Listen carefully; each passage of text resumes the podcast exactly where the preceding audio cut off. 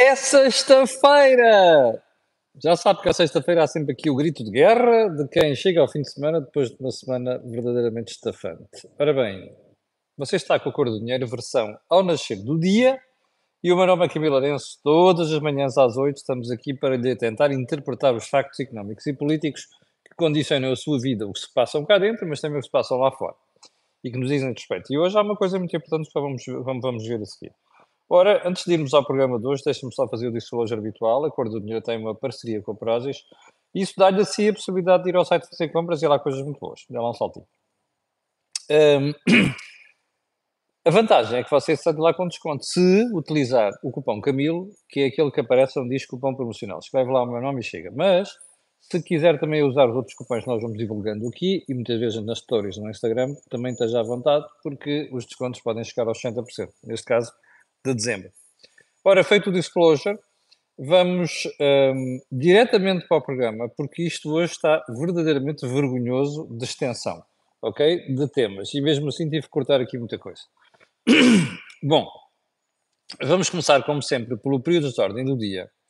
Para, olha, precisamente para referenciar esse facto internacional que nos vai afetar diretamente, que é a entrada da Ucrânia, mais tarde ou mais cedo, na União Europeia. Ontem, no Conselho Europeu, de surpresa, os 27, perdão, 26 conseguiram pôr-se de acordo em relação ao começo das conversas com a Ucrânia e com a Moldávia. Já agora, uh, parabéns àqueles que no jornalismo dizem Moldávia, não, não para aí com a palavra Moldova na boca. Uh, e o que nós vimos foi uma coisa surpreendente, porque não estava, uh, não estava nos, na, na certeza de que viria a acontecer. Porque, como sabe, existe a oposição da Hungria que ontem, muito uh, democraticamente, democraticamente uh, se pirou da sala quando se ia votar aquela, aquela parte do início da conversa com a Ucrânia, das conversas.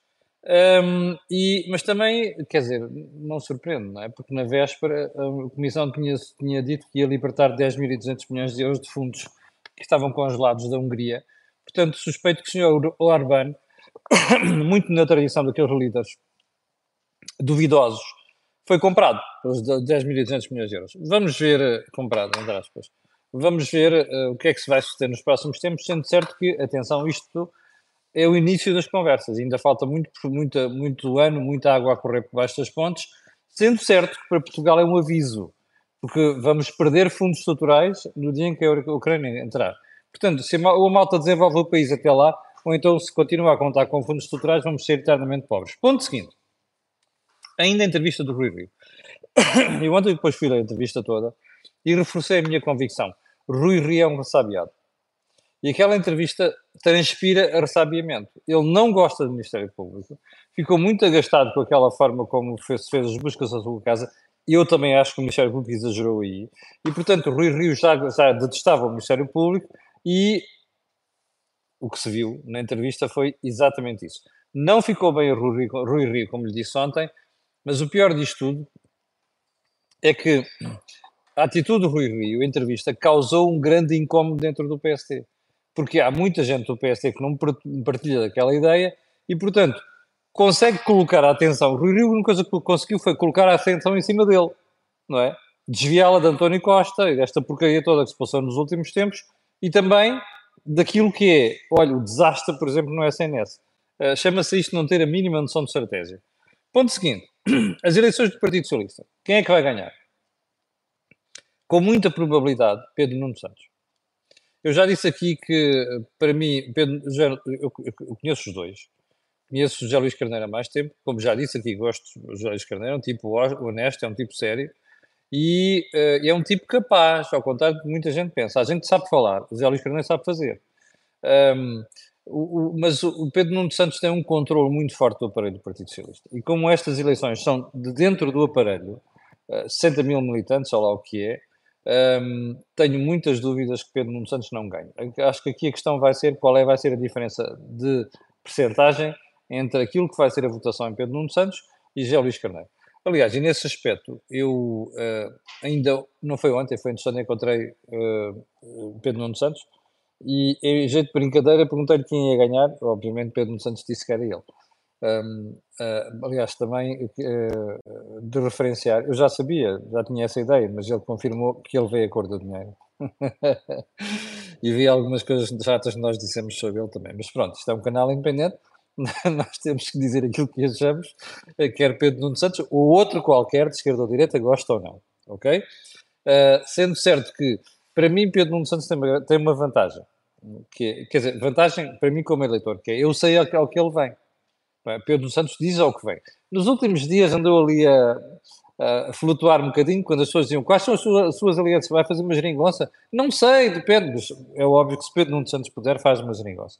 E, portanto, essa, esse caráter de transparência de Pedro Nuno Santos, para mim, é a sua, o seu aspecto positivo. Mas, como eu dizia aqui, ele está convencido que vai ganhar, eu também acho que ele vai ganhar. Bom, a questão depois é saber o que é que, qual é o aproveitamento que vai fazer de José Carneiro, porque José Carneiro, em caso um dia do PS voltar ao poder, é, é de, de, facto uma pessoa que sabe fazer coisas e é, e é um ativo, não é? E não tratem, por favor, como vamos ver a seguir noutros partidos, como proscrito, ok? Ponto seguinte. O deprimente espetáculo da classe política e da administração pública no caso da Gêmea de Santa Maria. É, há uma pergunta que eu tenho para fazer. Ainda não perceberam Primeiro, que a malta está farta disto, isto é uma novela absolutamente vergonhosa, deprimente e que demonstra duas coisas. Primeiro, a péssima qualidade da classe política que a gente tem, e segundo, como já lhe falei aqui ontem, uh, o processo de decisão na administração pública. E como vamos ver a seguir, é uma surpresa, ok? Isto não para de surpreender, que ontem, hoje há novidades sobre isto, nomeadamente aquelas todas escarrapachadas no Correio da Manhã. Mas já lá vamos. Uh, ainda de ontem, a entrevista a Rui Tavares, uh, do livro, na CNN de Portugal. Temos vindo aqui a falar das entrevistas mas no caso do livro, eu vou fazer, eu só vou fazer aqui a descrição, a referência, porque, por uma questão de cortesia. Porque uh, o resultado é o mesmo da senhora do PAN, da Dias. É que eu, eu olho, chego ao fim da entrevista e, assim, e pergunto assim, para que é que serve um e outro? No caso do livro, para que é que serve mesmo o livro? E depois Rui Tavares tem um problema, é que gosta muito de se pôr em bicos de pés. Diz, ah, se houver uma coligação à esquerda, o livro é parte da solução. Se houvesse uma coligação à esquerda, o livro não era chamado lá para nada. O Rui Tavares, sinceramente, o Rui Tavares devia se integrar no Partido Socialista. É, é, o mínimo que posso dizer. Bom, não quero perder mais tempo com isso. Ponto seguinte: a lista de candidatos à Assembleia da República. Eu tenho dado conta aqui nas últimas semanas, praticamente as últimas duas, de novidades, que nem sou eu que as dou, não é? Os jornais têm falado disso, no caso do Bloco de Esquerda, disse-lhe aqui que havia hum, divergências internas em relação à lista de deputados, e de facto há. No Partido Socialista ainda não sabe, depende daquele que vai ser o vencedor, mas já sabemos que pessoas andam a posicionar quem é que quer lá ficar, mas vai haver também algum sangue, deve, deve dizer-se isso. Um, e ontem, ontem não, ainda hoje de manhã, dei-me conta aqui de, de informações sobre outro partido, neste caso a Iniciativa Liberal. Parece que a Iniciativa Liberal um, está mesmo com vontade de perder votos. Porque no processo de seleção interna, a informação que eu tive hoje de manhã, confirmada hoje de manhã, é que um, quem manda no partido agora quer afastar quem esteve um, do outro lado da barricada. E ouvi falar em colocação de certas pessoas, nomeadamente aquela que foi a cara que deu, que encabeçou a oposição, a Rui Rocha, colocá-los em lugares provavelmente inelegíveis. É óbvio que quem ganha tem o direito de fazer as listas que quiser. Epá, Manela Freire Leite cometeu um erro quando foi presidente do partido ter afastado Pedro Passos Coelho. Depois ela saiu, o PSD ficou no estado em que foi. No Partido Socialista foi uma coisa parecida. Ok? No Partido Comunista a mesma história. Uh, e agora parece que a iniciativa liberal também está muito interessada, quando andava a dizer que ia fazer um rassemblement é? daquela malta toda, afinal parece que estamos num ajuste de contas interno em relação a quem esteve contra mim e quem está a favor de mim. Eu acho que isto não diz nada bem, sinceramente. E acho que uh, quando os partidos começam a fazer isto, estes ajustes de contas internos, o PSD aprendeu isto da maneira mais estúpida com o Rio Rio, não é? Uh, nós temos grupos parlamentares medíocres e se as pessoas pensam que do outro lado o eleitor é estúpido, não é porque depois o eleitor percebe estas coisas e acaba por penalizar os partidos. Portanto, isto fica. Uh, uh, ah, e já agora, a Iniciativa Liberal está a fazer o contrário do PSD, porque o PSD publicou uma lista hoje de apoiantes de, uma, de um manifesto, não sei quantos, com gente que é um verdadeiro rassemblement. Gente de esquerda, inclusive, como Daniel Bessa, está isso, está mais na Manchete Expressa, também Salver no Sol. Uh, Daniel Bessa é gente que esteve, inclusive, nos governos socialistas. António Nogueira Leite foi secretário de António Guterres e por aí adiante. Uh, e, portanto, um, o PS está a fazer uma coisa inteligente, a iniciativa liberal. Se se confirmar esta informação, eu, eu, não tenho confirmação, aliás, eu tenho confirmação, mas posso estar errado, não é?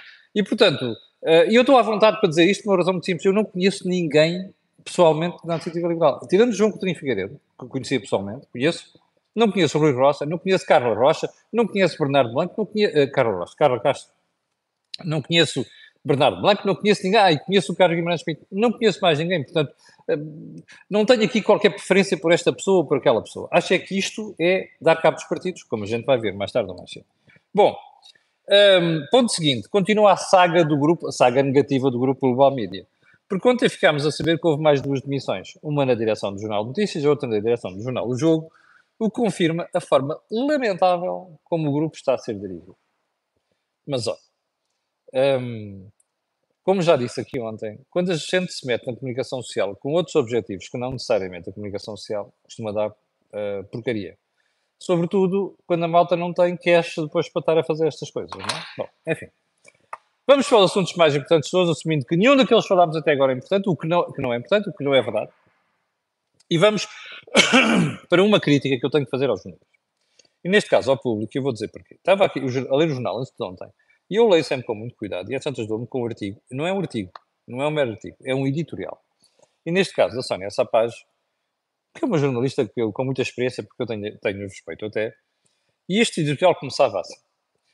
Os últimos anos foram muito exigentes para o Serviço Nacional de Saúde, SNS, e para os profissionais de saúde.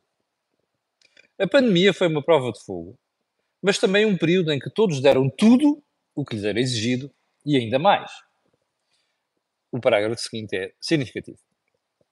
Os impactos negativos desse esforço, encoberto pela emergência mundial, que foi a Covid-19, sentem-se agora.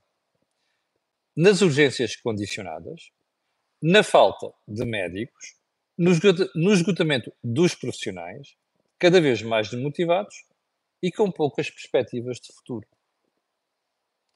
What the. Então o problema que a gente tem nas urgências tem a ver com a Covid. Espera aí. Ah, está bem, houve coisas que não se trataram na altura e tal. Quer dizer, mas isto, passado este tempo, não é o aspecto mais importante. Segunda pergunta. Falta de médicos. Mas qual falta de médicos? Falta de médicos no Serviço Nacional de Saúde. O problema não é falta de médicos, já se disse aqui tanta vez. Portugal tem médicos, o problema é que não estão no Serviço Nacional de Saúde. Isso tem a ver o quê? Com a pandemia? Não. Tem a ver com a má gestão do Serviço Nacional de Saúde. Portanto, a Sónia Sapaz, que pelo visto escreve editoriais, como sabe, editorial é um artigo de opinião de um jornal, que dá a linha oficial de um jornal, dizer estas coisas é de bradar aos céus. Se a gente quer fazer fretes, pá, deve assumi-los. Eu não sei se o artigo é um frete, mas que na prática resulta em um Aliás, não sei se o objetivo do artigo era fazer um frete, mas que na prática é um frete é. Para uma coisa, o problema das. Então, mas espera aí, no verão não havia problema das urgências. Ai, no início do ano não havia problema das urgências. O que é que passou a existir? Não, isto tem a ver com problemas com a gestão do Serviço Nacional de Saúde. Enquanto os jornalistas, epá, politicamente motivados ou não, não reconhecerem estas coisas, não puserem isto no devido lugar, isto é uma vergonha. Porque dá a sensação que o problema disto tudo é a pandemia. Então, mas se é esse o problema articulista que vá para outros países e vá ver o que se passa. Tirando aqueles em que estão a ser mal geridos no SNS, como é o caso do UK, United Kingdom, Reino Unido, não existem esses problemas. E em Portugal não há falta de médicos. Há falta de médicos no SNS. Valha-me Deus. Bom, feita a crítica, como já sabe, quando a gente tem que elogiar, elogia. Quando tem que criticar, critica. Ponto seguinte. Regressou o debate sobre as taxas de juros, perdão, regressou o, o debate sobre o corte das taxas de juros. Esta semana houve duas reuniões do Banco Central Americano e do Banco Central Europeu. No Banco Central Americano dava toda a gente fazer previsões, vão baixar 3, 4 vezes, 5 vezes, não sei o quê. O Fed deu a entender que vai haver baixas, mas calma. Bem, no caso do Fed, ainda mais complicado porque a inflação subiu. dos Estados Unidos.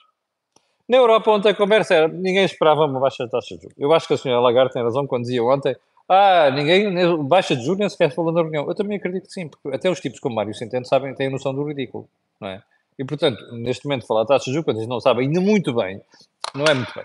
Não temos sinais de prolongamento estrutural da baixa de inflação. E não é em Portugal, é no espaço da zona euro. E já agora esperem quantidade de subsídios todos que é para ver isto. O impacto vai ter. Um, enquanto não se souber isto, não vale a pena estarmos a falar desta brincadeira. E mais, a próxima reunião é em março. A malta está mesmo à espera que o BCE baixe em março. Olha, se fizer, é um belíssimo erro. A política monetária é a credibilidade. A, política monetária não é o que os, os bancos centrais dizem, é o que o mercado percebe como a credibilidade dos bancos centrais para controlar a inflação. E o BCE perdeu-a. Portanto, agora vai penar para recuperar. E não pode estar a fazer baixas do pé para a mão. Ponto seguinte, António Costa anda por aí. E, pelos vistos, vai andar por aí. Ele é passeatas de propaganda, ele é descerramento de placas, inaugurado pelo Primeiro-Ministro, o Raco Parta, ele é eventos não sei quê, ele é conselhos europeus e passeatas em Bruxelas, e Diabo 4, uh, sempre com aquele ar de estadista. Bom, António Costa está em campanha eleitoral. A questão aqui é perceber qual é a campanha que ele está a fazer. Está a fazer uma campanha em prol de dele próprio? Está a fazer uma campanha em prol do partido? Está a fazer uma campanha para dizer que ele ganhou e fez e aconteceu e o Raico parta? Bom, há aqui várias questões. Há uma que me parece evidente, que é António Costa está a fazer campanha por ele próprio.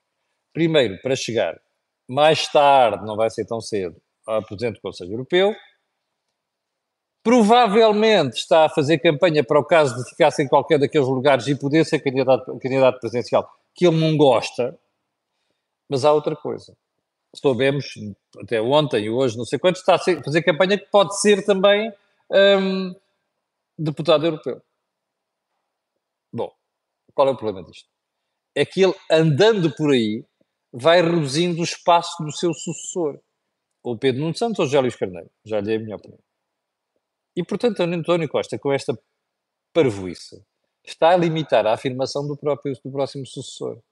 Isto é o erro dos líderes que não sabem sair a tempo, nem sabem sair a horas. E não sabem sair da melhor maneira. Uh, eu, se fosse Pedro Nuno Santos, estava preocupado com isso. Certo lá, liaison. Ponto seguinte. Marcelo Rebelo de Sousa não para de surpreender. Ontem uma visita que nem sequer estava na agenda, que era a ida ao Hospital dos Hospitais, mandou aos jornalistas: Olha, eu vou estar lá se quiserem apareçam. Esmar Marcelo. Bom, e depois o que veio, o melhor foi o que veio a seguir. Porque os jornalistas começaram, então, mas já reparou esta história de demissão do Primeiro-Ministro, ainda mais colocado na ordem do dia pelo ex-líder do PSD, Rui Rio. E às tantas, o, o Marcelo vira-se e diz assim: o quê? Mas uh, tem alguma preferência por este candidato ou aquele? Eu tenho. O meu candidato era o António Costa. Bem, Marcelo, quando quer ter piada, sabe ter piada. E, e, isto é que não é que isto não funciona contado. Portanto, se você puder, eu, eu tive a pôr o som, mas não chega. É preciso ver a cara de Marcelo, é preciso ver a fácias de Marcelo. E quem o conhece sabe que ele estava a tentar fazer. E depois a segunda pergunta: então, mas isto, o senhor não está arrependido de ter demitido o Primeiro-Ministro? Mas eu demiti o Primeiro-Ministro, não fui eu.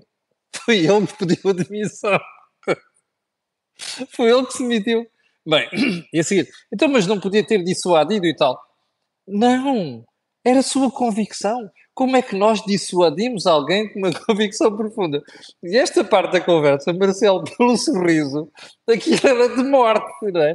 Aquilo é de rir que era intencionalmente o que eu estava a fazer. Bom, e depois ainda tirei um RPG, Rocket Propelled Game, Grenade, ou se quiser, uma, uma bazuca. Uh, e diz assim, uh, olha, o que é que ele pode fazer? Sempre ele é que sabe, mas olha, pode ir para o Conselho Europeu, para Presidente do Conselho Europeu, pode ser Presidente da República, esqueceu-se de Parlamento Europeu, pelo visto, parece que é aquilo que já se admite que António Costa pode fazer. Bom, isto parece brincadeira, mas isto faz parte do jogo político. Marcelo estava com uma ironia brutal e gozou com António Costa. É óbvio que a gente mais tarde ou mais cedo vai ouvir a resposta de António Costa, porque António Costa deve ter ficado puto da vida, como diz o Brasil, e portanto não se vai ficar. Aguardemos. Bom, Ah, já agora, as piadas, piadas, ah, pisadas, são mais pisadas, também servem para Rui Rio. Porque Rui Rio, como você sabe, depois veio, veio com aquela ontem de que uh, o Costa se demitiu por causa da Lucília Gago, por causa da Procuradora. Já agora, volto a dizer, isto motivou um incómodo brutal dentro do PSD. E acho que o Rui Rio, de facto, mostrou ontem que é um indivíduo sem estratégia nenhuma, e é um indivíduo sozinho, e um indivíduo sozinho que pode liderar um partido. Foi um, um, um abscesso no PSD. Bom, ponto seguinte, uh, vamos saltar para outro jornal, hoje, que de hoje, os, neste, neste caso do Expresso, onde é que está? Está aqui o Expresso, ah, desculpa, não está aqui nada, deixa-me aqui à aplicação do, do SAP, desde não abre assim muito bem, mas cá está. Supremo Tribunal de Justiça acelera investigação a António Costa. Hum, peraí. Como você sabe, quem investiga o Primeiro-Ministro Presidente da República é o Supremo Tribunal de Justiça. Está na Constituição. Ora bem, Procurador do STJ pediu elementos de prova ao DCAP, Departamento Central de Investigação Ação Penal, e quer ter acesso aos indícios recolhidos nas buscas. Hello? Isto é normal. Então, quem está a investigar não quer ter acesso às provas e aos indícios? É normal. Qual é a notícia disto? Não é. O governo não tentou resolver o problema de hierarquia do MP de que Costa se queixa. Bom, isto aqui estamos de acordo. Costa não fez nada. Ou melhor, fez zero. Pela Justiça desde que era Ministro da Justiça. Ok? Teve oito anos, podia ter mudado uma série de coisas. Não fez. Bom, mas o que interessa aqui é o Supremo acelera. Bom, se o Expresso a dizer, a pergunta que há para fazer é agora é o quê? Ah, mas o Expresso vai, perdão, o, o SJ vai acelerar só porque estamos perante António Costa e está muito chateado? É porque há eleições no, no Partido Socialista? É porque há eleições antecipadas? Desculpem. Isto não é aceitável. O Supremo tem de levar o tempo que for preciso para fazer a investigação. Não é acelerar porra nenhuma. Não tem de atrasar, mas não tem de acelerar. Isto dá a sensação que a pressão feita pelo poder político, nomeadamente pelo Partido Socialista, sobre o Supremo Tribunal de Justiça e sobre a, a, a Justiça, está a funcionar. Olha, é nestas coisas que eu acho que a justiça se perde, quando se passam estas mensagens. Portanto, Ilmionazo, ok? Era bom, era muito bom que isto não acontecesse por motivos políticos. A menos que a justiça queira meter mais um preguinho no seu caixão, digo eu. Já tem lá muitos. Bom, deixa-me lá seguir aqui para bingo, porque ainda há aqui coisa para falar. Bem, hum, já agora, por falar em jornais, também vamos a outro que é, neste caso, o Jornal de Negócios, que é o meu jornal, porque tem lá uma entrevista com. Porra, onde é que isto está? Isto é, caramba, isto hoje está tudo a funcionar mal. Onde é que está? Bom, está aqui, aqui está. É, o de Negócios tem uma entrevista com o Thierry Ligonier. É uma pessoa que eu conheço, é o, é o CEO da, da ANA, um francês, está em Portugal, e o, o Thierry diz, um, diz uma coisa interessante que é que, uh, ao contrário do que tende a para aí ser dito, que a Ana tem muito poder, não sei das quantas, a Ana não tem poder nenhum. A Ana uh, tem, se, se, se, a Ana não concordar com a solução, diz ele, da construção do novo aeroporto, a única coisa que pode esperar é uma indenização. Sim, é, tem toda a razão. E eu acho que ele faz muito bem dizer isto, porque eu tinha aqui para aqui entrevistas, já não sei naquele, naquela. Uh, mas o, porquê é que é importante que o Thierry diga estas coisas? Porque já se percebeu que anda para aí um lobby, cá está. Uh, a concessionária não tem poder nenhum, diz o Thierry. Uh, e depois diz que apenas cabe o papel de executar as decisões do Estado. Se discordar, a única coisa que a concessionária tem direito é a imunização. É verdade, já lhe disse isso aqui. O problema é que eu acho, espero muito bem que o Estado português tenha, juízo, nomeadamente o próximo governo, porque se andar a fazer uh, disparates, corre o risco de pagar indenização, não é milionária, é bilionária Ana. Portanto, convinha que a, a engenheira Rosário Partidário, aquela malta da CTI e, e gente de, de, envolvida neste processo tenham um juízo com o que andam a dizer e com o que andam a fazer, não é? Porque isto é mesmo assim. As empresas protegem-se com contratos decentes que é para não serem comidas pelo Estado. E se há coisa que o Estado português faz sistematicamente é desrespeitar os acordos que faz com as pessoas e com as empresas. Portanto, era, era bom que isto fique claro.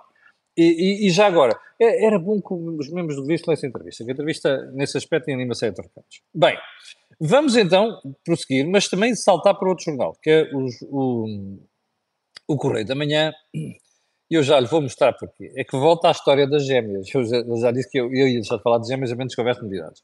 E esta que procurei da, da manhã, da hoje, é interessante. Porque diz que, afinal, quem marcou as consultas no Hospital de Santa Maria foi a secretária do Secretário de Estado da Serra da Salles. Bom, então vamos lá recordar a história. Na sala da Serra da Salles disse sempre até agora, ainda na última intervenção que fez perante a Antena 1, dizia não fui eu, não sei de nada, não sei quantos, não sei de nada, não foi bem assim, mas, inclusive, diziam que havia um e-mail, afinal não há e-mail. Depois disse que há uma chamada, afinal não há chamada. Bom, é que agora ficamos a saber que afinal quem fez a chamada foi a secretária da Lacerda Salles. E agora a pergunta seguinte é, mas espera aí, isto iliba a Lacerda Salles? Um, a secretária, alguém pediu aquilo à secretária? Ou a secretária agiu de livre vontade? Já agora uma coisa. É que se a secretária agiu de livre vontade, a secretária de Estado era ela. Ou ela não é secretária e já é secretária de Estado. Não percebo. Bom, o que é que isto indicia? Obviamente, responsabilidades no processo. E se calhar convinha que as pessoas fossem um bocado crescidinhas também. E assumissem. Erros toda a gente comete. Já agora volto a dizer, erro foi cometido pela Ordem dos Médicos criou um processo a Lacerda Salles, porque não sei quantos, ele é médico. Está bem, ele é médico, mas aqui estava a atuar como secretário de Estado. Isto é uma estupidez. Portanto, erros qualquer um comete. É preciso é que a gente assuma os erros. E não faça estas figuras, até porque isto descredibiliza depois a classe política perante a opinião pública. Bom, ponto seguinte, o Ministro da Educação. Eu queria deixar de falar deste senhor e que ele desaparecesse da frente de uma vez por todas, nomeadamente na educação. Mas parece que não consigo. E porquê? Não consigo porque ele continua a falar e dizer baboseiras. Então ontem veio dizer que não sei quantos, o que o desastre do PISA. Não há desastre nenhum. Portugal está em linha com outros países. Mentira! Isto é uma mentira. E João Costa devia ter vergonha na cara, coisa que nunca teve. Ainda mais é escuteiro, ou não sei das quantas. É uma vergonha. A senhora é uma vergonha. Que é para não dizer que é um nojo. Ok? É mentira. Os ratings mostram Portugal a descer mais do que os outros países. Ok? Mais, não me venha com a tanga, eu falo com os responsáveis de outros países, não sei quantos, e todos dizem que vai no mesmo sentido. Ó oh, senhor, houve países que subiram durante a pandemia. O senhor é incompetente. Anda há oito anos na educação, só fez disparates. Assuma isso. Tenha-os num sítio para, dizer, para reconhecer que é incompetente. E vi com este tipo de disparates. A educação estava desgraça à conta do Sr. Ministro da Educação. Que antes de ser Ministro foi Secretário de Estado. Ponto. Tem vergonha, pá. É inacreditável esta gente. Este é dos ministros mais incompetentes que eu já conheci. Bom, e já agora, para o final, deixe-me voltar a um tema que está em atraso. Este tema que está em atraso tem a ver respeito com duas pessoas. Eu não conheço um pessoalmente, que é Francisco Assis, conheço o Álvaro Beleza pessoalmente. Gosto do Álvaro Beleza, do Francisco Assis começa a ter dúvidas. Porque é assim, o Francisco Assis teve sempre contas de primeira geringonça. Agora apareceu ao lado de Pedro Nuno Santos. Desculpem.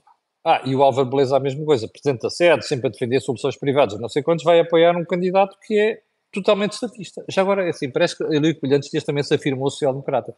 Esta gente não tem vergonha. Está a ver o desplanta que chega a isto. Esta gente não tem vergonha. É a única coisa que eu consigo dizer. E já agora, sobre Francisco Assis, sobre Álvaro Beleza, eu até tinha um certo respeito por Francisco Assis, mas começo a acreditar que há pessoas uh, que têm que são de eu vou ser simpático, são totalmente despidas de convicções. E depois inclinam-se para nos dar jeito. Francisco Assis, não sei porquê, parece, dizem que prometeram um cargo, não sei quantos, ou uma, uma candidatura ao Parlamento Europeu, não sei se é verdade. Lembra-se que eu dizia o mesmo João de Figueiredo quando decido da Iniciativa Liberal daquela maneira? É a mesma coisa. Bom, eu acho que esta malta só se descredibiliza.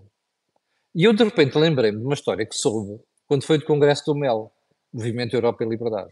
Francisco Assis tinha confirmado a sua participação, dentro, ao fim de poucas horas, desmarcou, depois de ter recebido umas chamadas dentro do Partido Socialista, segundo me informaram no MEL.